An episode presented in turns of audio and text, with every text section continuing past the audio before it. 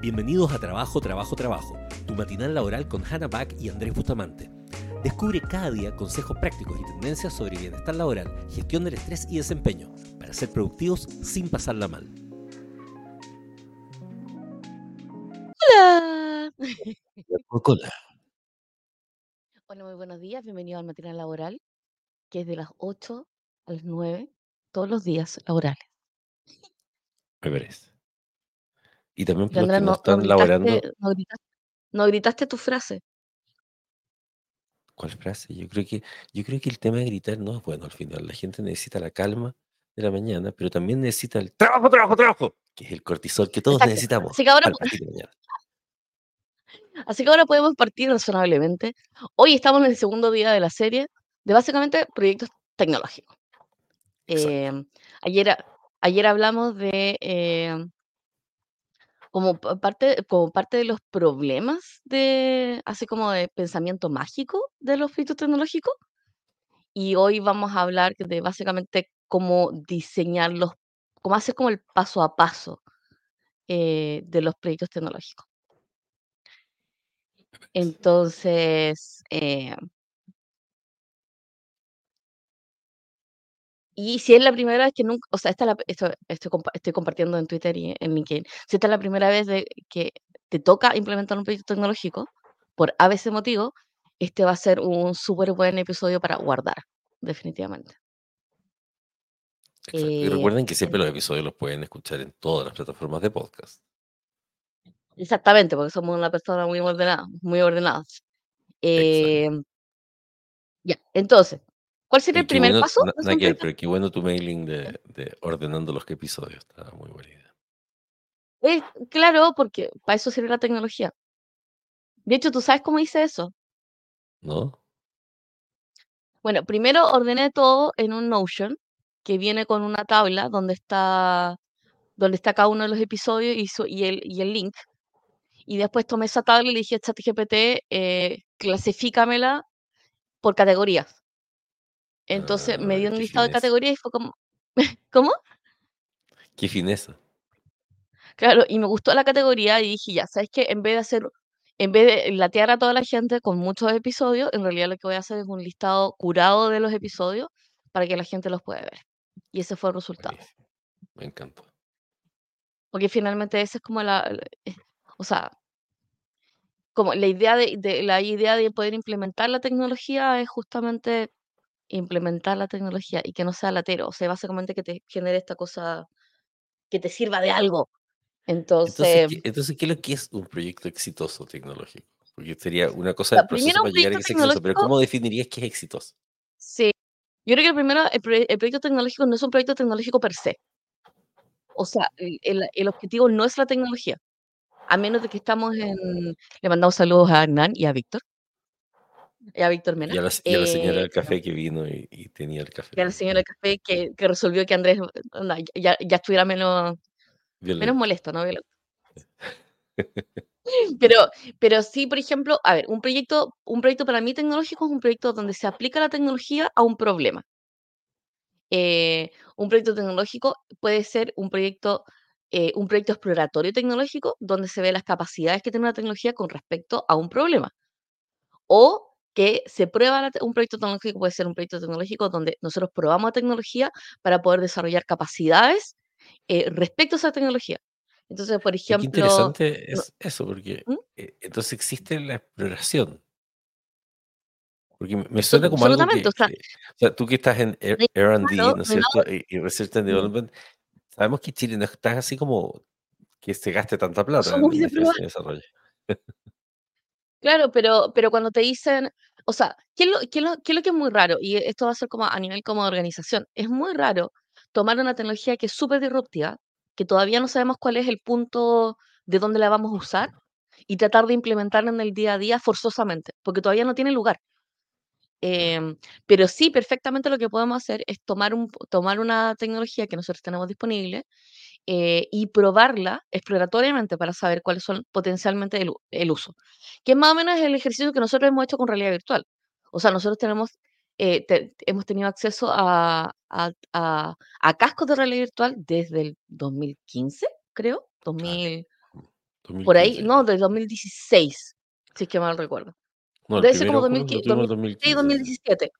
¿Cachai? Pero tuvimos los VR, tuvimos los AR, ¿cachai? Tuvimos los de los de Asus, tuvimos los de los de HT, HP, HTC, HP, eh, HTC, Acer. ¿cachai? O sea, Acer, o sea, tuvimos como varias colecciones. ¿Sabíamos muy bien dónde cabían? No, pero sí queríamos explorarlo porque pensábamos que podían potencialmente explorar ciertas cosas. Eh, y evidentemente generamos capital, capital intelectual asociado. Entonces, un proyecto tecnológico puede ser un proyecto exploratorio, eh, un, proyecto un proyecto tecnológico puede ser un proyecto de capacitación, eh, donde quiero formar ciertas capacidades de la gente. Un proyecto tecnológico en general debería estar asociado con resolver un problema. em, y eso, o sea, eh, pero entender cuál va a ser el alcance y el final es súper importante porque muchas veces eh, un proyecto tecnológico no debería ser un proyecto de procesos. Y ahí es donde nosotros vemos que fallan. Entonces, por ejemplo, un proyecto, un proyecto tecnológico versus un proyecto de proceso. Un proyecto de proceso sería como, quiero arreglar mi atención al cliente, así que voy a instalar un CRM. Quiero mejorar la coordinación entre mis áreas, así que voy a colocar un SAP. Y tú decides como, o sea, el, el problema como de la, de de la carreta, la carreta ante los bueyes, la, la carreta ante los bueyes, y, eh, y, y tú descubres que muchas veces cuando los proyectos son proyectos de proceso, que están enmascarados con proyectos de tecnología, van a tener problemas. Sí o sí, o sea, es como, oye, sabes que tengo problemas de colaboración entre las áreas, tengo de, comunica- de capas de comunicación entre las áreas. Un proyecto de transformación digital no va a arreglar eso. Claro. A menos de que lo tenga como componente particular de un proyecto de tecnología, donde eh, el problema de la comunicación se recorrige antes de la tecnología. Claro, que es Em, parecido un poco, en el fondo, como correcto. cualquier tecnología. Si uno piensa en, en cuestiones como, no sé, la ISO 9000, que siempre nosotros nos reíamos de que en el fondo puedes estandarizar la estupidez. estupidez.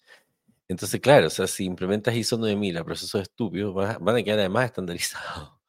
Eh, y en el Pero que fondo con la para siempre. tecnología, claro, y con la tecnología es medio parecido, porque en el fondo lo que puedes terminar es digitalizando la estupidez. Eh, y de hecho eso lo veíamos constantemente en el sector público, cuando de pronto llegaba el momento de ya, ¿sabes qué? Vamos a poner tecnología y la cuestión y todo. Y entonces, no sé, por las 20 firmas idiotas que no tenían ningún sentido, es, importante para los que estén escuchando, no tengo ningún problema en decirlo, la mayoría de los procesos en el Estado no tienen sentido, fueron creados por gente La que mayoría quiere de los procesos en poder. general no tienen sentido. Claro, en general hay- sea, siempre hay un, hay un humano que quiere tener un poquito de poder firmando algo, eh, eh, y en fin. Entonces lo que hacían era, tenían un workflow en el cual simulabas todas las firmas estúpidas que se hacían en la realidad en el workflow. Entonces, eh, y pa que- bueno, de hecho en, el en el estado se llegaba al, al absurdo de que eh, tenía ahí el workflow, entonces implementaba una tecnología carísima, no sé, de Oracle, whatever, muy cara, con el workflow, pero además entonces los funcionarios imprimían en el camino las cosas para también firmarlas y, y- y- y tener el equivalente. Entonces tenían que estar, y, y- y agregaban que tenían que ocurrir las dos cosas, o sea, tenía que estar la parte digital. Entonces, pero todo eso era, o sea, o sea, lograban empeorar el proceso que ya era malo, agregándole tecnología. yo creo que esa es como la razón de por qué no podemos tener cosas lindas. O sea, Sí, porque no hay claramente. proceso razonable re- respecto a eso.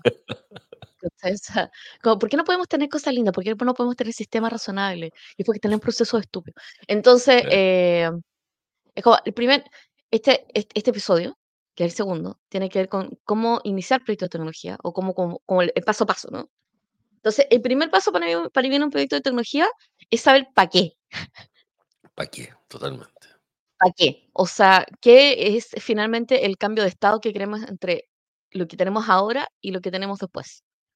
Y el para qué no puede ser para instalar un CRM. O sea, ¿cuál es el objetivo de este proyecto? Instalar un CRM. Y es como, eso no es un para qué. ¿Por qué? Porque no lo podemos verificar y porque, o sea, podemos verificar que se instaló, pero no sabemos si está funcionando bien.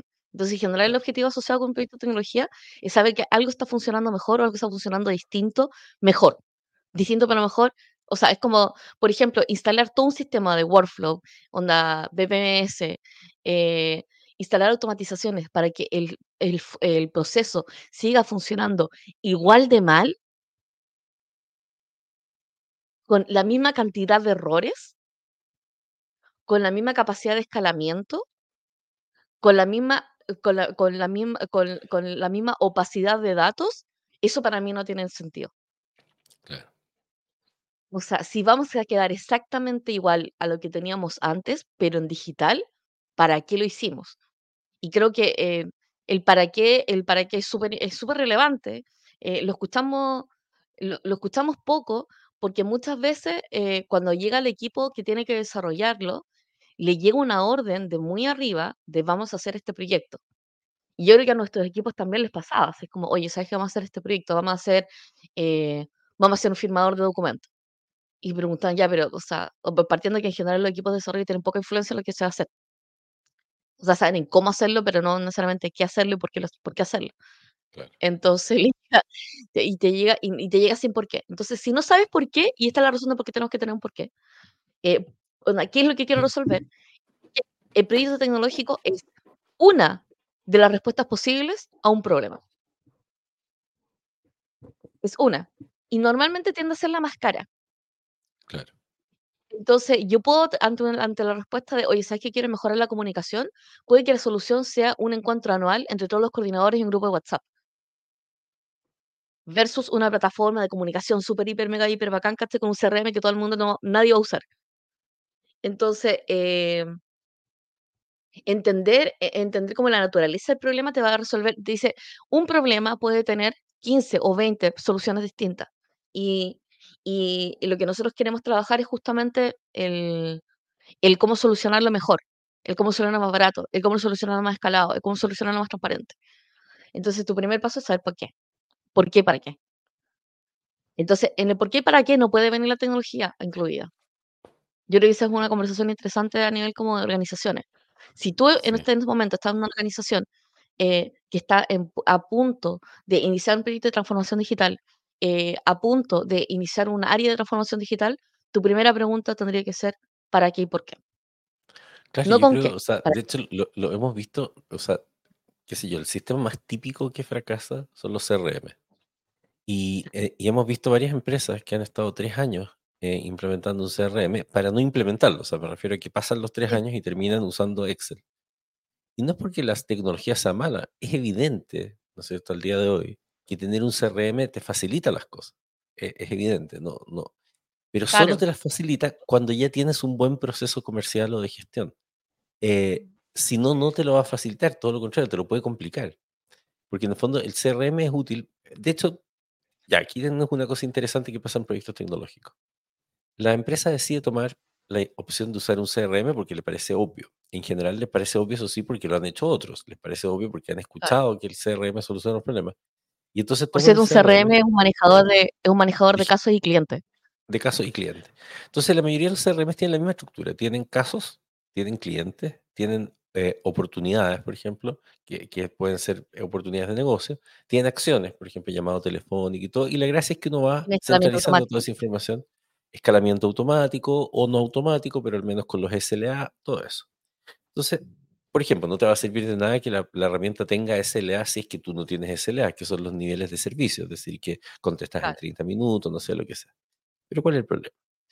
implementan el CRM, llega la herramienta que es carísima, qué sé yo, y entonces digamos que la gente registra, no sé, pues, el estado de ánimo hoy día en su libreta, entonces les molesta que el CRM no tenga el registro de estado de ánimo. Pero normalmente, para poder hacer que el CRM tenga el registro del estado de ánimo, requiere de desarrolladores que cambien la herramienta que ya venía perfectamente configurada, entonces empiezan, entonces empiezan a tratar de hacer que el que la herramienta se adapte al proceso, que sonaría bien desde lo que estamos diciendo, de que el proceso es lo más importante, pero hace que se haga muy lento la implementación y efectivamente el foco sigue estando en la herramienta y sigue estando en que la herramienta haga X cosa, que la herramienta haga X cosa y empieza a generarse una fantasía respecto de que la herramienta va a resolver el problema de eh, la atención al cliente mágicamente. Después de harto tiempo que logran adaptar la herramienta, que no lo logran al final porque nunca logran, lo que si justo a la señora Juanita le gustaba agregar tal cosa y todo, efectivamente, normalmente una vez que pones la herramienta, no solo no mejoran las ventas, sino que empeoran durante un tiempo mientras la gente se acostumbra. Entonces la Claro. narrativa se transforma en el CRM que costó tanto implementar, no sirve para nada. Y eso queda en el cerebro de las personas y queda como una narrativa. Entonces la gente empieza a usar el CRM de forma eh, eh, eh, como catastrófica. Es como, siempre yo pongo este ejemplo, Sí. yo puedo leer este manual así o lo puedo leer así. ¿ah? Y es el mismo manual, es igual de útil, solamente que la segunda versión se ve totalmente inútil, pero eso es porque yo tomo la decisión, si es que tengo esa narrativa. Entonces, implementar mal una, tecnología que no esté basada en haber optimizado el proceso, además hace que efectivamente te pongas en contra de esa tecnología y lo más seguro es que va a ser una, una cuestión autocumplida. Claro.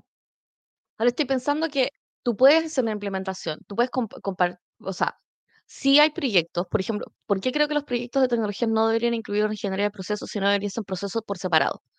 Primero, porque cuando tú cotizas un proyecto de tecnología, mientras estás tomando decisiones de proceso, tienes el equipo de desarrollo secuestrado. Claro. Esperando. Y son, y son HH, son horas hombres caras. Entonces, si en realidad tú tienes un proyecto de tecnología que estás ocupando con un equipo interno, la verdad es que todas aquellas conversaciones de proceso y de negocio deberían estar tomadas antes de secuestrar a tu equipo de tecnología. O sea, literalmente antes. Ahora, los proyectos, los proyectos de proceso, los de ingeniería de proceso, y esta es la parte donde se van a reír de nosotros. Porque estamos hablando de procesos, pero al mismo tiempo te voy a decir que la reingeniería de procesos es una mierda, no sirve. No sirve. Hemos estado en cientos de organizaciones que tienen documentados sus procesos y están todos desactualizados. Tú vas... 200 hojas de BPMN. Claro, tus procesos, los procesos están súper bien documentados. Estos son los procesos oficiales. Y te juro que nueve de cada diez organizaciones que nos dicen que su documentación de procesos existe, nos dicen están desactualizados, o aquellos que piensan que están bien hechos, nosotros vamos a hacer dos entrevistas y nos damos cuenta que el protocolo no funciona. Sí, claro. Porque la es gente que no Es que lo que pasa es que la reingeniería de procesos. La, la reingeniería de procesos tiene un problema, Y puedo hablar con autoridad de esto porque yo no solo estudié eso, sino que yo estaba a cargo del Departamento de Consultoría de Reingeniería de Procesos en la Chile. ¿Y, y, y por qué no funciona? ¿Ah? Porque se usa como tecnología. No, pero además se usa de la misma forma que la tecnología se transforma en un fetiche en sí mismo la reingeniería de procesos. Ah. Entonces voy y decido reingenierar todos los procesos. ¿Por qué alguien reingenera? O sea, si en el software hemos descubierto que tener un mínimo producto viable es lo más importante para lograr tener tecnología rápida, hablaremos del tema de los mínimos productos viables un poco más adelante, también tendría que tener procesos mínimamente viables. O sea, yo no hago la reingeniería de todos los procesos de mi empresa porque me voy a echar dos años y no voy a llegar a ninguna parte. Yo tengo que definir. Y, no cuando, y cuando termines van a ser distintos.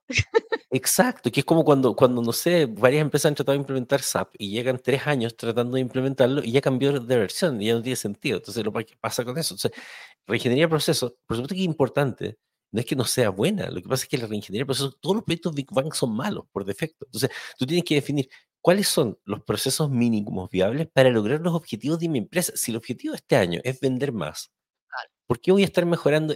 No, ¿cuáles son los procesos que están más pegados a vender más?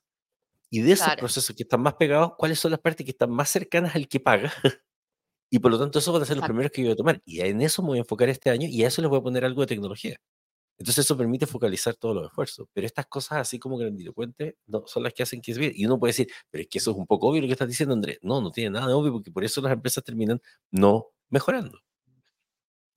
O sea, de hecho, nosotros hemos visto, o sea, el, típico, la típica cuestión es como, voy a hacer, oye, eh, contratan a un tercero para hacer proyectos de tecnología, los procesos no están definidos, y por ejemplo, para proyectos que son de implementación de un módulo que ya existe. Si no hay procesos, no se puede, eh, no se puede personalizar y no se puede, no se puede personalizar el software. Como, como los procesos finalmente no son solamente para secuencias, sino también son decisiones, esas decisiones no existen y por ende tenía el equipo de desarrollo esperando que esas decisiones existan. Como esas decisiones y, Dios, no, y Dios nos perdone, pero es como, como esas decisiones pueden variar por sucursal, o sea, sucursal A lo hace en cierta secuencia y sucursal B lo hace en otra secuencia, cuando nosotros tratamos de implementar un software que unifica eso, que a la pata. Entonces, hay ciertas conversaciones... que ahí viene el mito de la personalización. Y digo el mito porque yo vengo a una escuela de rediseño de procesos, que es Oscar Barro, donde justamente, o sea, fíjate, yo me metí en ingeniería industrial porque estando en psicología leí un libro que me cambió la vida, que se llama Rediseño de procesos mediante el uso de patrones, de Oscar Barro. Yo estudiaba en esa época a Jung y los arquetipos del inconsciente colectivo, ¿cachai? O sea, imagínate, era como, como eh, a través de las religiones, a arquetipos como el viejo sabio, ¿no es cierto?, la madre, y no sé qué cosas se transformaban en los arcanos del tarot. O sea, estaba yo en esa volada cuando me encuentro con rediseño de procesos mediante el uso de patrones. Y en el fondo, lo que dice Oscar Barro es, ¿Sabes que en realidad, después de analizar cientos y cientos de empresas a las que le he hecho ingeniería industrial, los patrones de procesos son unos pocos? Y está el patrón de gestión de atención al cliente. Gestión y la verdad es que si uno hace ese patrón igual y lo copia, tienes una empresa funcionando bien y te evitas tener que levantar procesos de cero. Y al principio lo miraban como loco, porque era como, ya, pero es que cada empresa es distinta. Porque resulta que todo el mundo quiere tener su propio, porque es una cuestión de, una cuestión psicológica, muy, muy básica, y es que esto es mío, ¿cachai? Y todo. Pero en realidad, yo lo pude probar porque hice hartos proyectos con él. Yo, a nosotros, y después con Hanna lo hemos visto en, en organizaciones, tenemos en nuestra cabeza ya cómo funciona un proceso comercial, un proceso de venta, lo que sea, y en realidad en todas las organizaciones puede ser igual. Lo que pasa es que la gente quiere que sea distinto porque quiere sentir que es, pero en estricto rigor, todo proceso de gestión de relación con clientes tiene clientes. por eso lo que Hanna decía en el, episodio de ayer, porque lo revisen los que no lo han revisado, el tema de los datos finalmente, todo es data driven. Y entonces el data driven o como sea, pero el punto es que tengo clientes, oportunidades, eh, productos y servicios y todo, y gestionar esa cuestión tiene, tiene una... No hay mucha variación. ¿ah? Entonces, si uno tomara, por ejemplo, efectivamente, no es, por ejemplo, no es que SAP sea malo, SAP es increíble en realidad. Pero, siempre termina siendo un desastre. pero tratan de torturar, claro. SAP ya o sea, son años de empresas, empresas alemanas, empresas alemanas que, que, hacen bien su pega. SAP está basado, no sé, en Mercedes-Benz, ¿cachai? Ah, pero no, tú, Juanito, ¿no es cierto? Se supone que haces las cosas mejor que Mercedes-Benz. No, porque cuando José Ignacio, ¿cachai? Quiere que un proceso que va para adelante regrese en cierto punto, ¿cachai? Y se inicia el proceso de cero, es como, eh, o sea, no hay, no hay, sistema que te aguante, ¿cachai? Entonces, ya, con respecto a los procesos, si no tienes proceso, no tienes tomadas las decisiones, o sea, más que proceso, o sea, más que la reingeniería del proceso, es la toma de decisiones específicas de cómo algo va a funcionar y cuál va a ser el rol de esas personas. Si trae el proyecto, el proyecto de tecnología en ese paso, te va a pasar que en realidad eh, el, proyecto de tecnología va a estar esperando, van a estar todo el equipo de, de developers así como esperando. Y es carísimo, es la espera más cara del universo. Eh, entonces, no, o sea, no, no, queremos que nuestro, equipo de desarrollo espere, queremos ir avanzando en, esta, en, el tema como del desarrollo del proyecto y entonces ahí siempre la pregunta es como, ya, pero, ya, pero ¿tenemos que reingeniería el proceso? No, no, no tenéis que reingeniería el proceso, tenéis que tener las conversaciones con tu equipo y este es como el primer paso de cualquier proyecto tecnológico razonable. Tienes que tener las conversaciones y digo, conversaciones, no, no reingeniería el proceso, conversaciones con los equipos claves conversaciones con los clientes, conversaciones con los colaboradores, conversaciones con la jefatura, para poder entender para qué chucha. O como diría Hernán, el, que esto es un meme. ¿A son de qué? Claro. O sea, ¿cuáles son las cosas que nos preocupan? ¿Cuáles son las cosas que finalmente nos van a casar en el futuro? Eh, ¿Cuáles son las herramientas? ¿Cuáles son las cosas que nos están bloqueando actualmente? Eh, y ¿Qué vamos a descubrir? Y estos son los proyectos que nosotros hemos visto que, que, funcionan mucho mejor. Que un proyecto tecnológico va a ser mil veces más exitoso mientras tenga puntos de integración con proyectos que nosotros tenemos ahora, que sean proyectos que permitan cambiar el estado de forma súper efectiva de un estado A a un estado B con, con, con, elementos simples. Y que sobre todo los proyectos tecnológicos más exitosos son aquellos que incorporan un elemento que arregla algo que es una barrera para el siguiente estado. Entonces, por ejemplo, los documentos digitales en el Estado no pueden existir digitalmente porque hay que firmarlos, porque los proyectos, porque por ley tú necesitas que esos documentos para que sean legales tienen que haber sido eh, firmados no por una, sino por varias personas en un proceso de validación del documento. Entonces, firma digital para que haya digitalización del Estado, no puede existir digitalización del Estado sin firma digital de las autoridades. Entonces, cuando nosotros nos preguntamos, oye, ¿cuál es la base de gobierno digital? ¿Cuál es la base de transformación digital del Estado? Firma digital. ¿Y cuál es la barrera de la firma digital? Que es cara y, cuál, y, que es cara y que la gente no lo sabe utilizar y que hay servicios públicos y solamente falta que haya un, servicio público en la cadena de la firma del documento para que ese, para que ese documento deje de ser digital. Entonces, ¿cuál, es nuestra aspiración y qué es lo que nosotros trabajamos en el Estado? Firma digital, la firma Gov, que era un, era un escalamiento de un proyecto que ya existía, entonces no se nos ocurrió reinventar la rueda, porque eso hubiese sido estúpido. o sea, y cuando lo implementaron fue como, ya, ¿qué es, lo, qué es lo que había hecho? ¿Cómo se llama este Juancho de Plátanos? Siempre se me olvida su nombre. Eh, Arellano, Arellano. Arellano, Andrés Arellano. Claro, Entonces Andrés Arellano, que fue, que, de hecho yo te diría que es como el responsable de que no, haya, no la hayan matado en los gobiernos, ¿cachai? Porque él se está obsesionado con la firma, ¿cachai? Con Claudio, ay, ¿cómo se llama Claudio? El de la firma. El Ah, apellido de Claudio. Sí, sí, Claudio Valpo. Claudio Valparaíso. ¿Cachai? Eh, que fueron como los que continuaron el tema de la de firma de gobierno. ¿Cachai? Pero básicamente éramos, éramos, oye, ¿sabes qué? Hacemos el diseño, queremos que todos existan la firma digital. La gente no puede tener firma digital, tenemos que entregarla gratuitamente. ¿Cómo la entregamos gratuitamente? Necesitamos el HCM. ¿Dónde lo tenemos que tener instalado? ¿Cómo lo podemos descargar? ¿A, qué, a cuánta gente tenemos que conversar? Y todas estas conversaciones para poder tener ese diseño eh, que permite construir esto. Entonces, eh, tenéis que tener las conversaciones.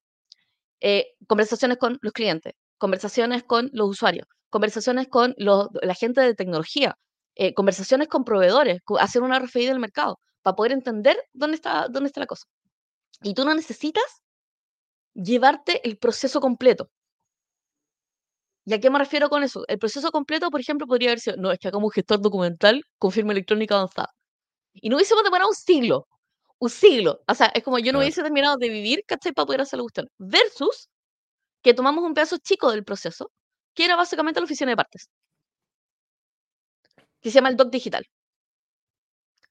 Y como la cuestión era como, yo si, yo, si no puedo recibir el documento y no puedo enviar el documento, ese documento va a dejar de existir digital. Así que, y sabemos que hay un montón de documentos que en realidad necesitamos que sean digitales. O sea, uno, necesitamos que sean digitales para, dejar, para empezar a preservar esos documentos. Dos, sabemos que estos son como el gran grueso de documentos, son documentos que nosotros nos enviamos entre los servicios. Y tres, es un pedazo que es relevante. Porque si nosotros digitalizamos la oficina de partes, podemos empezar a digitalizar después la recepción de documentos de parte digital, de parte privada. Y así nacieron Doc Digital y Firma Gov, que son dos pedazos que son partes como esenciales de la parte de transformación digital, especialmente para todo el tema de expedientes. Eh, y que puede tener su iteración, puede ir creciendo en el tiempo, pero la base existe. Claro. Entonces, tú puedes tomar la decisión de qué pedazo, y esta, eh, hay una parte interesante con respecto a la, gestión de proyectos, donde cuando tú haces una proyección de todo el proceso que tienes que, que quieres digitalizar, tú puedes tomar un pedazo. Y ese pedazo, que es el esencial, ese pedazo que es el que te permite hacer un cambio de realidad entre A y B, es lo que vaya a producir con un proyecto tecnológico. Y ese pedazo, es el que ¿Mm? Y eso es lo que acelera el proceso. O al final es como. o sea, imagínate, por ejemplo, lo que tú acabas de escribir de Doc Digital. Eh, hoy día hay casi 300 instituciones que utilizan el Doc Digital. Porque que se hacen miles de transacciones y eso fue en menos de tres años. Eh, cuando hay proyectos tecnológicos que, o sea, estamos hablando nuevamente, casi 300 instituciones completamente distintas entre sí. es como tener 300 empresas que de pronto adoptan una tecnología. O sea, ¿cuándo se ha visto eso en, el, en, en general, en, en, transformación digital? Pero eso fue únicamente porque hace pocas cosas la plataforma. Hace lo justo y necesario que permite ¿cierto? llevar a un cierto estándar de digitalización. Entonces, el que tú logres, entonces, por ejemplo, lo mismo pasa con, no sé, si vas a hacer un, un, CRM, ¿cachai? Es como, ¿por qué un CRM? ¿Qué, es lo que necesitas resolver? No, es que quiero que los casos, no sé, estén en un solo lugar. Ya, perfecto. Entonces, lo que necesitas es que los casos estén en un solo lugar. Y un gestor, nos pasó en una empresa, que una gran empresa, eh, telecomunicaciones que estaba implementando un CRM que tardó tres años en implementarlo y no lo implementó, literal. Y se mueren otros 15 en implementar otros, que todavía no está implementado tampoco. Exacto. Pero en el intertanto, nosotros estábamos haciendo, un, estábamos haciendo un gestor de contenido, así como, como nuestra propia versión de WordPress. Em, pero captábamos que uno de los dramas que tenían era poder hacerle seguimiento a los productos y ofertas que hacían. Así que en, así en el mismo software le agregamos un gestor de oportunidades, era así lo básico. Era un formulario con un buzón. Un formulario con un buzón donde te podías mandar los casos y ponerlos en, en un estado y un pequeño dashboard, pero estamos hablando de un desarrollo que nos tomó un mes, dos meses máximo, ¿ah? eh, con un pequeño dashboard donde podéis ver los casos que había que estaban pendientes y los que no estaban pendientes, y, y en los que te llegaban a tu buzón. Eso era todo. Bueno, prácticamente los tres años que demoraron en implementar el CRM usaron nuestro gestor de casos. Eso? Y estaban ya acostumbrados a nuestro gestor de casos, porque resolvía el problema. Mientras que el CRM de Dynamics, después de, de Salesforce y todo, al fin, nunca resolvió el problema. Entonces, ahí nos vamos con ese tema como el fetiche de la tecnología, por eso es que hay que saber resolver el problema específico eh, que quieres resolver. Porque, Y Para cual, por eso, claro, y por eso es importante entender eso de que hay como patrones de, de, de proceso en el fondo, con los cuales yo puedo iniciar. E- Eventualmente yo puedo especificar eso. ¿ah? Y solamente quiero mostrar así como modo de, de- de Biblia. ¿ah? Este, este es como el, el patrón, estamos hablando de, un- de un- de una cuestión del 2004. ¿ah? Eh, pero aquí tenemos es, pe- es administración de relación con el, administración de relación con el cliente, administración de relación con proveedores, gestión, producción, entrega, producción de entrega y servicios. Cada uno de estos cajitas tiene adentro sus subcajas y, y la verdad es que de todos los negocios que he visto, nunca cambia esto. Todos funcionarían con este, con mm, este diagrama de proceso. Eh, literalmente Oscar Barros lo ha visto con cientos y cientos de empresas. Y es como, hagan esto. Y es como, eh, y todo el resto es como tratar de tener algo original y diferente. Y se hace muy lento. Sí, o sea, si quieren un proyecto tecnológico que funcione, tiene que resolver un problema muy bien, Claro. tiene que, tiene que tener las decisiones de negocio ya tomadas, e idealmente que el proyecto de tecnología resuelva el core. Entonces, ¿dónde hemos visto que hay problemas con proyectos tecnológicos? Oye, ya que vamos a tocar esto, tomemos esto. Y yo la caga. Ah, sí. Es Claro. como, uy. ¿y no podría hacer esto? Oye, es que tenemos este otro sistema que hace esto. No lo podríamos colocar acá y la cuestión parece un arbolito de. Pascua. Me acuerdo como cuando uno va al supermercado y es como si llevo este chocolate y si me llego también esta, esta, esta negrita y este helado y te lleva el carro lleno de cuestiones que no tenían nada que ver y se te olvidó llevar lo que tenía que llevar, más encima. Sí, no, mal, mal, mal, mal, mal. O sea, el enfoque, el enfoque de entender, o sea, primero hay que entender cuál es como el desde de lo que quiere lograr con el proyecto de tecnología. Entonces yo, con el proyecto de tecnología, para poder entender el desde, ¿qué necesito hacer? Necesito conversar. Necesito tener las conversaciones de qué es lo que quiero hacer, de qué es lo que quiero lograr, cuál sería el cambio de estado, cuál es el dolor principal. Entonces, cuando hay, cierta, hay ciertas empresas que tienen como el, el deliveritis, que es algo que hablamos con Andrés Santamaría, que, de Cumplo, eh, y el deliveritis es como una tendencia de los equipos de tecnología, dentro de los equipos de, de, de empresas basadas en tecnología o no, tienen esta cosa de estar constantemente desarrollando, desarrollando productos sin necesariamente que haya una orientación. Y el tema es que cada vez que sacas un producto tecnológico tienes que mantenerlo. Esa es la regla. Un proyecto tecnológico nunca muere. Siempre nace, nunca muere. Lo tienes que mantener de por vida. Entonces, eh, como eh, tú- nace el proyecto y te- como tenés que mantenerlo, eh, le empecé a agregar cosas. Y parece un, un- o sea, la cantidad de proyectos legacy, porque más encima tenemos aversión a la pérdida, así que nunca votamos sistemas porque en algún momento lo podemos usar. ¿cachai? Eh, o sea, Dios nos libre de precar y matar un sistema que no funciona. Es como, no, pero es que alguien lo podría querer usar. ¿Quién va a querer usar esa basura, cachai? Que necesita un computador del 88 para poder pa- pa- partirlo. O sea, realmente. Eh, y qué irresponsable es tener un sistema, un proyecto tecnológico que está como ahí, un proyecto zombie, ¿sí? Entonces, tú tomáis el proyecto tecnológico, lo conversáis, o sea, primero, conversáis para qué, conversáis con quiénes lo van a usar, determinas exactamente qué parte del proceso, v- qué parte del proceso completo es el que realmente va a resolver, cuál va a ser el cambio de estado cuando termine el proyecto. Estamos en A y ahora podemos hacer B. Y una buena manera de plantear el objetivo es qué vamos a hacer ahora que antes no podíamos. Porque eso es lo que descarta cualquier tipo de proyecto, que es simplemente un ejercicio de mover piezas de caca. ¿cachai? Es como, ¿qué vamos a poder hacer que antes no podíamos hacer? No es que ahora vamos a poder eh, revisar, o sea, vamos a poder resolverle al cliente sin preguntarle 10 veces su ruta.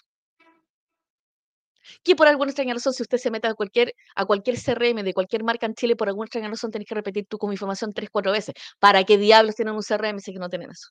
Claro, sí, increíble. O sea, imagínate que es como estamos en el 2024 y no existe omnicanalidad, omnicanalidad en canales que ellos manejan. Eso es impresionante. ¿eh? Entonces, o Estamos tienen hablando de tres empresas que tienen millones de contra, dólares. contra dos sistemas distintos y por ende los sistemas no conversan entre sí. Eso es idiota. Entonces, cuando yo te digo, oye, me gustaría hacer cuando, ¿eh? cuando tengamos, cuando, cuando, cuando seamos completamente millonarios, voy a crear una pequeña empresa y le va a regalar a empresas grandes sistemas completos hechos en WordPress que resuelven mejor todo lo que hacen ellos con millones de dólares. Pero va a ser, el, objetivo no va a ser Ya, mejorar el proceso, va a ser humillar empresas. esto no es un problema, pero esto no es un problema, espérate, esto no es un problema de tecnología disponible y Sí, cuesta. sí, no, no, totalmente, totalmente. No, porque de hecho, lo Entonces, más, lo más seguro es que todos esos CRMs que tienen, que preguntan el root varias veces, es porque simplemente igual siguen, siguen teniendo departamentos, porque al final tiene mucho con esto, tienes departamentos separados que no conversan entre ellos. Entonces, cuando abordas el problema tecnológico, igual no quieres como generar problemas políticos, y entonces van y trabajan con cada un área por separado, y que cada uno dice, yo necesito el root para X cosa, y mantienes en el fondo ese mismo funcionamiento esquizofrénico que tenía tu organización. Entonces, ahí hay, un problema, en el fondo, de, de liderazgo por una parte, yo diría, y, eh, y por supuesto del tema de enfoque al cliente. Porque, entonces, si tienes, tienes líderes que no tienen capacidad de, de- de- de gestionar, ¿no es cierto?, eh, sus emociones, de tener visión y todo. Tienes gente que no tiene una, una, eh, un- una orientación hacia la experiencia. Por ejemplo, en el caso, siempre nombro el tema de, lo- de los clientes porque es como que los CRM son eh, el clásico evento de fracaso. Son para ellos. Ah, eh, claro. Y, eh, y por otro lado, en el fondo, claro, cuando vas a desarrollar un producto nuevo, como decís tú, empiezas a generar productos y, y- y- y cada producto lo generas sin un proceso de eh, gestión de, de atención, sin un proceso de venta y empiezas a acumular cosas.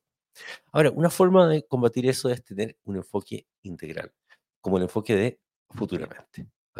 Y por eso yo creo que después de tanto tiempo terminamos creando estos programas llamados futuramente, que es cómo ver el futuro, porque el futuro no tiene que ver con, con ver que ten- vamos a usar lentes de VR y blockchain y, y- y tecnología, justamente porque el, el tema no es la tecnología en sí misma. Es decir, vas a ir al futuro no significa que tengas que taparte de esas tecnologías, sino que significa que tienes que gestionar las cosas de manera inteligente y que la tecnología te va a acompañar por añadidura. Entonces, para nosotros el secreto del futuro, ah, eh, que lo hemos descubierto después de hartos años que hemos estado haciendo investigación y desarrollo, eh, fuimos cachando que finalmente son las personas que están detrás lo más importante, y es obvio, esa es la tecnología base, ah, el sistema operativo. Entonces, lo, lo- lo que fuimos aprendiendo es que era importante que la gente aprendiera más rápido, que buscara la excelencia, que tomara acción, porque este asunto, por ejemplo, de estar un año ah, pensando en cómo implementa la cuestión es porque nos da miedo tomar acción al final. Ah, el terror de cada uno de, los- de los gerentes de que salga el CRM y fracase, entonces los, los tiendo por tres años para no tener que vivir ese riesgo. Ah, eh, resolver de forma eficiente, ser resiliente, también entender que tienes que la mentalidad de crecimiento, por ejemplo, que hemos hablado tanto, es aprender que te- te- Claro, te van a pasar cosas y tenés que equivocarte y todo. Entonces, por eso dijimos, mira, ¿sabes qué? Vamos a hacer tres programas en realidad. Ah, ¿Y por qué tres? Porque lo primero es los líderes. Y hemos hablado ya en otros programas de la importancia de cómo los líderes tienen que aprender a ser resilientes y todo, pero en el fondo aquí no es un programa de liderazgo, así como eh, te voy a enseñar a, no sé, a pararte mejor. No, es un programa de liderazgo desde la mentoría. Creemos que una clave para los, líderes, porque como descubierto que el aprendizaje además ocurre más rápido cuando enseñas lo que aprendiste, si los líderes aprenden cosas, pero luego las van enseñando y van tratando sus equipos, vas a lograr transmitir hacia abajo ¿no es cierto? ciertos valores. Entonces, el programa de, de- de líderes o de mentores, en el fondo, justamente consiste en eso. Y ahí es gestión de talento, cómo hacer retroalimentación, cómo integrar la tecnología a los proyectos de, del integral, lo que hablábamos ayer. Que el gerente tiene que entender de tecnología. No tienen que saber programar, pero sí tiene que entender, ¿no es cierto?, lo básico y entender desde cómo tiene que partir del proceso. Después, el futuramente experiencia. ¿Qué sería el futuramente experiencia, Hanna? Futura experien- futuramente experiencia es mi guagua. Literalmente mi guagua. Este es un proyecto que nosotros, un proyecto que nosotros desarrollamos porque entendimos que hay un, el concepto de frontline staff, que básicamente que es todo el staff que está en atención al cliente tiene un riesgo, un, un riesgo psicosocial mucho más alto. Eh, ¿por qué? Porque está enfrentado a tener que dar experiencia al cliente, a clientes que pueden estar enojados, no tener la capacidad necesariamente para poder resolverlo, eh, no tener injerencia en cómo se resuelve, y eso afecta eh, no solamente su motivación, eh, sino también la imagen de la marca. Entonces, el Futuramente Experiencia está hecho, es, un, es una escuela, es una escuela de servicio que prepara a todas las personas que están al frente en atención al cliente a ser embajadores de marca y poder gestionar y resolver problemas y los empodera frente a gerencia para poder crear las soluciones que ellos mismos van a poder implementar. Eh, nosotros tenemos una prueba en estos momentos que estamos usando con una empresa eh, en el sur de, de transporte, con la que estamos eh, tomando el futuro método de experiencia para eh, auxiliares de buses. Imagínense, eh, y nosotros hicimos esta prueba también con otra, co- con otra parte de esa misma empresa, imagínense poder convertir a los auxiliares de buses en diseñadores de la experiencia del bus. Eso es lo que estamos haciendo. Es totalmente magia, funciona increíble, funciona con cualquier, eh, con cualquier empresa que sobre todo tenga cargos que no tienen escalera, no tienen escalera de carrera. Em, lo cual significa que son, que son cargos que no necesariamente, o sea, como que si lo hacen muy bien, no, no tienen como un escalafón. Eh, y, eh, y este, este, este, este programa en especial, esta escuela en especial, nosotros la trabajamos con generación Z. O sea, está pensada, está diseñada para ser adaptada adaptada a generación Z. Y es mi guagua, absolutamente. Sí. Entonces, y, y, bueno, lo de generación Z es interesante porque efectivamente trabajamos con generación Z, tenemos un, una cohorte con la que estamos trabajando que nos ha permitido entender cómo funcionan. Y finalmente el Futuramente Negocios, que, que fue uno de los primeros que probamos, es como, como al, al, mismo grupo, ¿no es cierto? Sobre todo a los Gen Z, cómo les entregas una formación que además les sirve para la vida, ¿no es cierto? Pero donde los transforma en parte activa del negocio. O sea, entender que las personas también, cuando entienden cómo generar nuevos negocios y todo, no importa el cargo en que estén, se transforman en personas donde, donde activamente, porque al final muchos negocios surgen de, no sé, Juanito que se le ocurrió una cosa, la escuchó el gerente, o sea, si tienes líderes que funcionan como mentores, tienes personas que sepan frontline, tienes personas que piensen desde la lógica de negocio, hay una organización cien mil veces más inteligente, si no podéis creer que solamente los gerentes con la misma gente. se les van a ocurrir con la misma gente. Así que eh, les, les, dejamos ahí para que, para que vean, está bien eh, fácil si quieren saber un poco más pueden ir a automata.io eh, futuramente. Así que les dejo ahí la, la, dirección. Así que bueno, entonces estábamos hablando de cómo eh, a la hora de hacer proyectos tecnológicos, lo importante es determinar qué es lo que quiero mejorar en mi organización. Por ejemplo, las ventas o por ejemplo, hacer las entregas más rápido y todo y focalizarme en ese problema, cómo resuelvo el problema desde el punto de vista del proceso y luego derivaremos, porque a veces la tecnología necesaria va a ser Excel y está bien. No, está mal si la tecnología, o sea, si lo resuelvo con una De hecho, ayer estábamos, estábamos resolviendo un problema de, de, una tecnología súper o sea, estamos haciendo un programa de realidad virtual para cambiar las mentes de las personas y reducir el estrés a través de eh, indicadores biológicos, o sea, una cuestión, pero ya que fringe science que estamos haciendo, o sea, literal fringe science, o sea, no hay ni una empresa en Latinoamérica que esté haciendo eso que estamos haciendo nosotros, pero para la primera etapa necesitábamos registrar la asistencia y fue como usemos un libro de asistencia físico. Se acaba. estamos, hablando de autómata. están implementando tecnología fringe, ¿cachai? ¿Me vas a decir que van a usar? Sí. Van a firmar. Ah, y claro, exacto. Y, y por ejemplo, yo necesitaba que, eh, imagínense, van a estar con un casco de realidad virtual donde van a estar viendo unos fractales para poder reprogramar su mente y todo. Y decidí que la, para poder hacer que la música funcione mejor, eh, con, con, con, con, la pseudo hipnosis que va a estar funcionando y todo, un reproductor de MP3. Tuve que salir a buscar en una tienda antigua donde, donde un caballero tenía guardado un reproductor. Ah, y este caballero tenía guardado un reproductor de MP3. ¿ah? para conectarle unos parlantes como de PC, porque los parlantes de PC tienen un cable, porque todos si no eran Bluetooth USB, pero eso es potencial falla. En cambio, un reproductor de MP3 antiguo conectado vía cable a unos parlantes no tiene falla. Entonces, nuevamente no es un problema de tecnología, es qué es lo que quiero lograr. Lo que yo quiero lograr es que la experiencia sea seamless. Y si la experiencia es seamless con un libro de asistencia y con un MP3, eso es lo que va a hacer que la experiencia sea seamless. O sea, de hecho, hay una regla cuando estés trabajando en proyectos de tecnología. Tú no, if it's not broken, don't touch it. Como si no está roto, no lo cambies. Y hay una cosa que es muy particular, que es, si existe la práctica, la mejora existe. ¿Y a qué me refiero? Es, si existe la práctica de hacer algo, por ejemplo, eh, si existe la práctica de anotar, un CRM está al 80% de su capacidad. ¿Por qué? Porque si la persona no tiene, no tiene la práctica de ni siquiera registrar, o sea, cada uno anota en, sus, en, su agenda, eh, cada uno en realidad hace lo que sea y en realidad nunca, nunca, nunca reportan, la capacidad de poder de esa organización de poder pasar de cero a anotar a anotarlo todo en un CRM es igual a cero. Se debe, tardar siglos. ¿Mm? Esa frase que puse ahí era, surgió en la época de las reingenierías, ¿cachai? Porque cuando Harman y, y, Cardo, no sé, era, em, creo que eran los dos que inventaron el concepto de reingeniería, que era muy divertido, porque la frase que había el libro este donde surge el concepto de reingeniería era como cambios espectaculares en productividad gracias a la reingeniería. Y claro, es verdad cuando lo haces bien, pero siempre se mal. Eh, era keep it simple, stupid, que es como, pero por favor manténlo simple, porque lo que justamente ocurría lo que decías tú, tenías un libro con 200.000 BPMN hechos, ¿cachai? y no, pues. ¿Quién, ¿Quién va a recordar eso, güey? O sea, y lo que acabas de decir, por ejemplo, es clave. O sea, si las personas no notan las cosas, el CRM nunca va a funcionar. Primero logre que la gente anote las cosas. Porque no tiene la práctica. O sea, y de hecho las prácticas son todas aquellas cosas que si bien no están declaradas, la gente las realiza. Entonces, y generan productos positivos. Entonces, cuando uno reconoce que hay una práctica, digo, ya, existe la práctica, ¿cómo puedo hacer que esta práctica sea mucho más razonable? ¿Cómo la puedo escalar? ¿Cómo puedo apoyar a que la gente no tenga que tener 15 ventanas abiertas? Eh, y a veces voy a tener tecnología que está por delante y hay tecnología que está por atrás.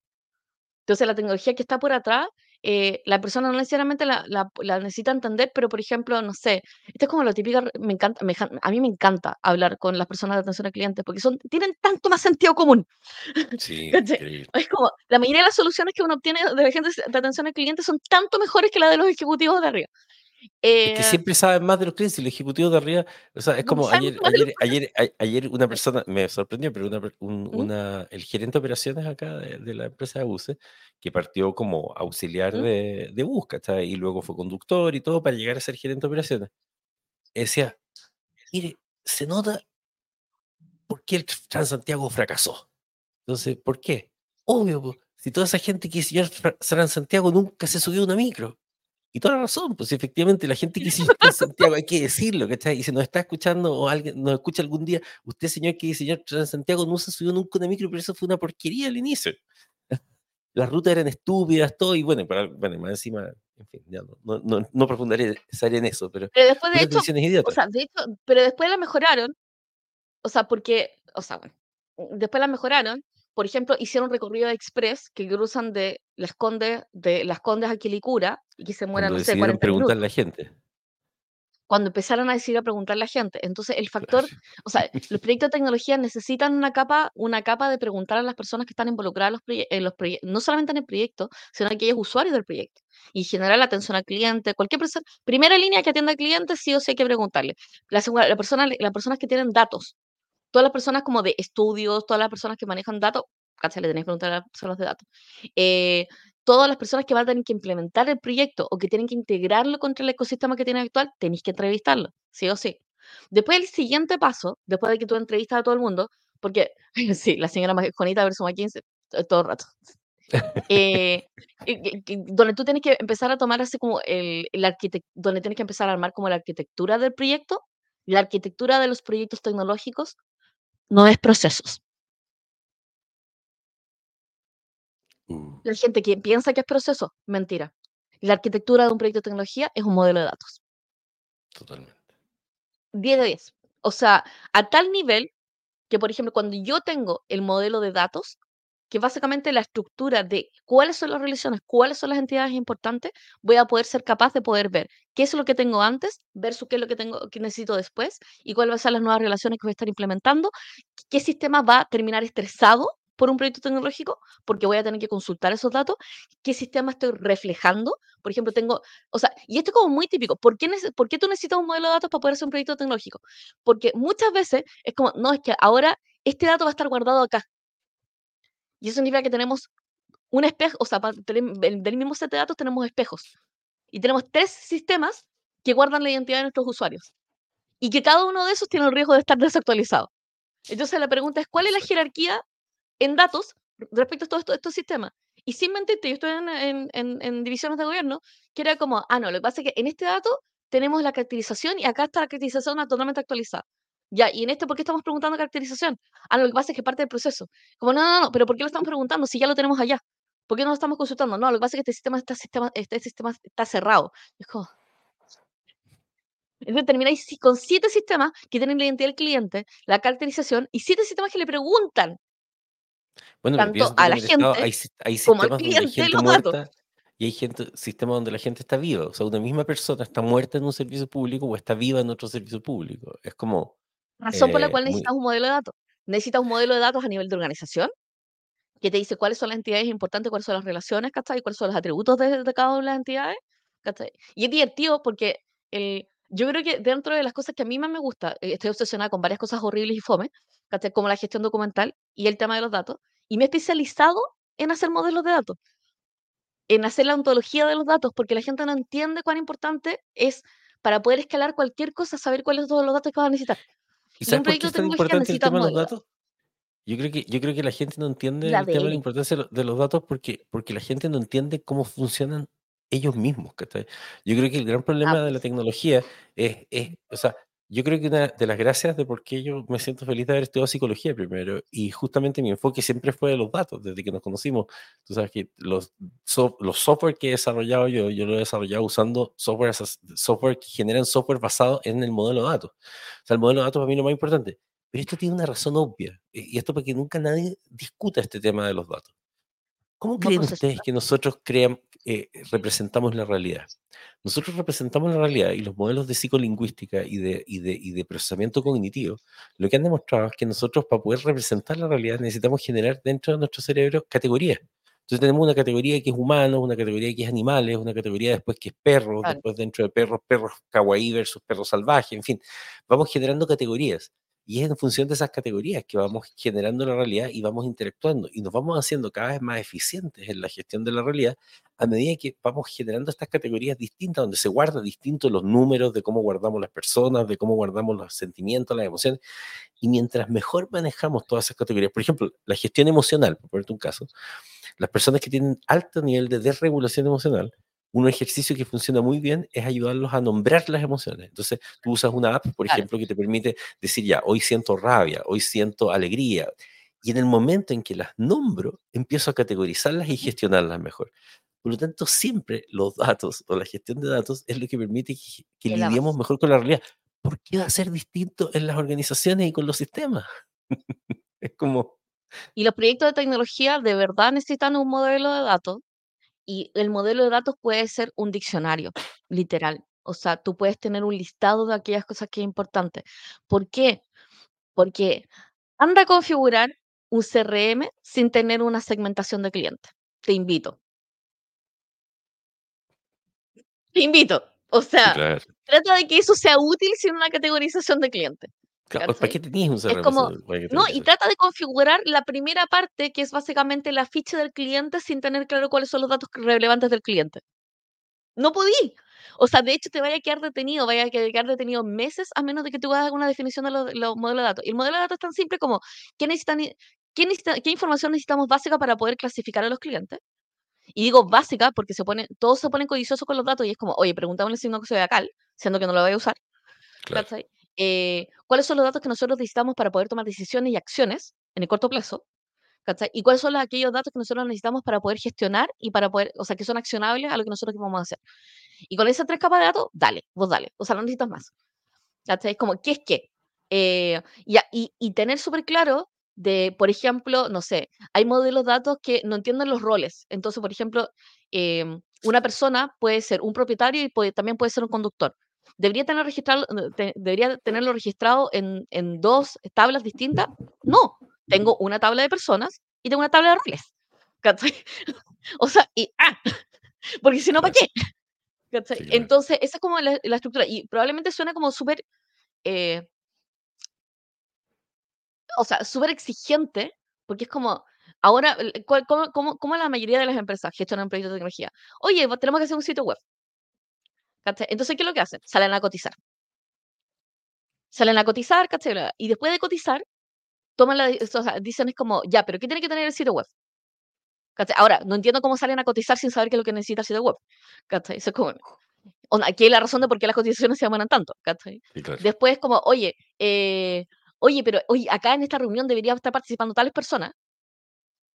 Y es como, sí, deberías definir el proyecto con esas personas antes de lanzar el proyecto.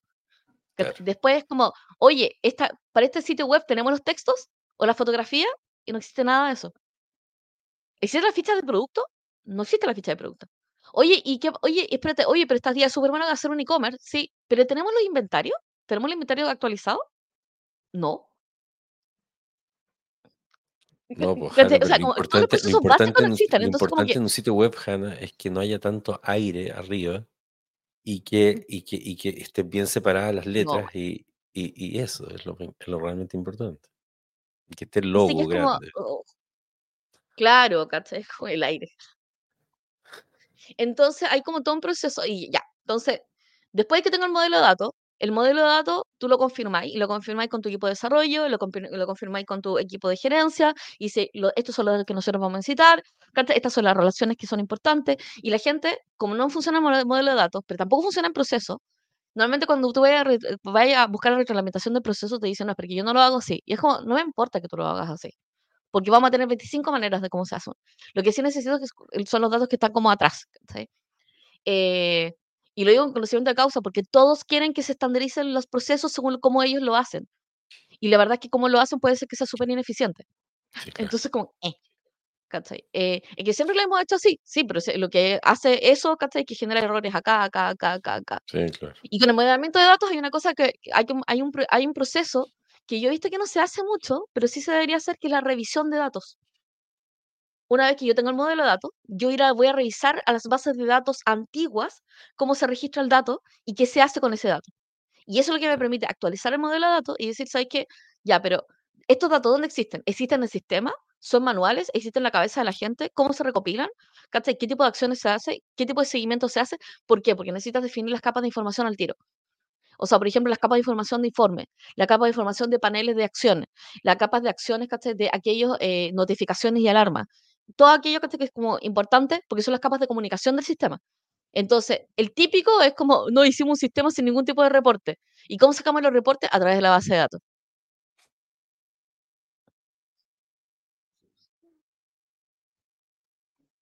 No, eso me encanta porque, porque en el fondo el típico, eso, ¿ah? Y, pero el tema es que la fantasía es la siguiente. Como los datos están, siempre va a ser posible sacar un reporte de datos. Entonces, esa es una no, fantasía. Y entonces lo que no, ocurre es los que cuando, cuando ya quieres los no datos. Claro, entonces sí, la forma de sacar los datos efectivamente es un dump de la base de datos, que es inútil. Entonces luego tengo que pasarle un Excel y todo, termina siendo una tarea del área de tecnología, que no tendría por qué ser su tarea por lo demás. Y entonces cuando la gerencia quiere datos, dice, es que es tan complicado conseguir los datos porque tengo que pedir los datos. Claro, obvio, si el área de informática tiene que estar viendo el soporte de, lo- de los equipos, los antivirus, eh, los temas de seguridad y todo, y además que cuando el gerente le pida que genere una tabla con los datos de la forma que él quiere, para mandarlo, obviamente que no va a funcionar eso. No es porque sea mala voluntad la gente de tecnología, sino que porque no tiene eh, tiempo para hacer esa cuestión. Entonces, obviamente que parte del diseño tiene que incluir el que yo pueda capturar los datos o bajar los datos de la forma más fácil por parte de quién los va a usar. Para lo cual tengo que tener claridad de qué datos tengo y Y para que el dato se registre. Claro, O sea, por eso uno hace la revisión del modelo de datos, porque es como la pregunta ante los De hecho, nosotros estamos eh, llevando un proyecto de, un proyecto de datos, ¿cachai? Y era como, la pregunta no es el diccionario de datos, la pregunta es cuáles son las decisiones que tenemos que tomar con respecto a los datos, cuáles son las preguntas que exacto. queremos hacer, cuáles son los reportes. O sea, no los reportes, porque en general los reportes van a ser como quiero hacer todos los mi- millones de reportes. Todo el mundo quiere millones de reportes y cada uno quiere personalizado porque tienen preguntas distintas. Pero si no existen los datos previos, como que no podía hacer eso. Eh, y después del, del modelamiento de datos, después de, de- después de hacer eso, tú vas a tener las funcionalidades. Y las funcionalidades están muy asociadas con qué es lo que quiero hacer, qué es lo que quiero que haga el sistema. Y las preguntas, las preguntas típicas de, eh, de funcionalidades, de cómo hacer el requerimiento de funcionalidades, lo vamos a hablar mañana. Exacto. Sí, ahí podemos también, de- deberíamos hacer un- una pasada rápida de cómo gestionar los datos, o sea, cómo pensar en los datos. pero mañana vamos a hablar de cómo, eh, de cómo hacer levanta, o sea, cómo hacer diseño de requerimiento, porque estos son los siguientes pasos de un proyecto de el paso a paso. Eh, cómo hacer diseñar el reque- requerimiento, cómo hacer eh, procesos de prototipado de requerimiento, eh, la importancia de las historias de, de, de las épicas y de las historias de usuario, la implementación, o sea, el diseño del paso a paso como de, de las etapas incrementales de un proyecto tecnológico y finalmente los pasos de implementación. Así que espero que les haya gustado. Nos vemos mañanitas. Muchas gracias por acompañarnos como siempre. Y recuerden que estos episodios quedan grabados en YouTube, en LinkedIn Live. Y eh, si les gustó este episodio, compártelo con su eh, equipo de tecnología favorito. Sí, Y va a estar en nuestra plataforma de podcast. obvio. Sí, está en todas nuestras plataformas de podcast, Amazon, Apple, Google, Spotify, Spotify. Google. Sí. Así que siempre lo pueden ver en, en cámara lenta, porque me dicen que hablo, lento, hablo rápido. Así que le damos muchísimas, muchas, muchísimas gracias y nos vemos en la siguiente ocasión. Bueno, nos vemos mañana. cuando. Adiós. Claro, mañana, sí. Chao.